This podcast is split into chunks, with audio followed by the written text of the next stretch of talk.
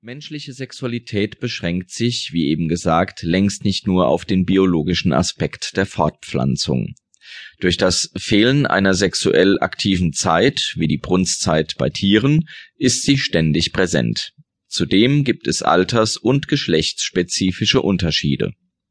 Sexualität hat keine lebenswichtige Funktion, wie es die Nahrungsaufnahme und der Schlaf beispielsweise haben, und ist kein reines Instinktgeschehen.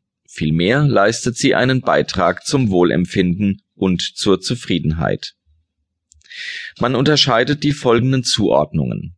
Das biologische Geschlecht, dies ist das äußere Geschlecht und die Geschlechtsmerkmale.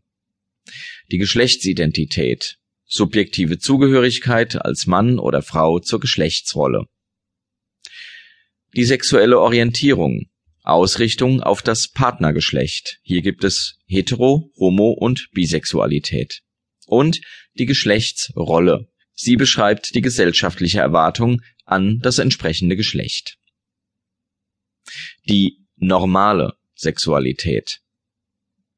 Bei den neurotischen Störungen haben wir bereits über die Entwicklungsphasen nach Freud gehört. Sie stellen ein Entwicklungsmodell der Sexualität dar.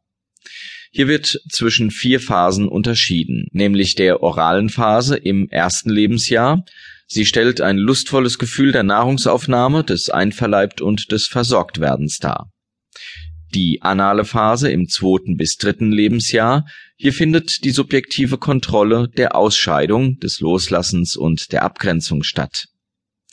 Die phallisch-ödipale Phase, viertes bis sechstes Lebensjahr. Hier findet das Erleben der Geschlechterunterschiede, des Werbens und der Konkurrenz statt und die Latenzphase vom siebten bis zum zwölften Lebensjahr. Hier nimmt das sexuelle Interesse zunächst ab und die Umweltaktivitäten und die sensomotorischen Fähigkeiten nehmen zu. Die Grenzen zwischen den Phasen sind fließend. Während bei Mädchen die Pubertät heute bei 13 bis 14 Jahren liegt, beginnt sie bei Jungen etwas später. Im Alter ist die Sexualität prinzipiell nicht eingeschränkt. Es kommt jedoch häufig zu verminderten Reizleitungen und Erektionsstörungen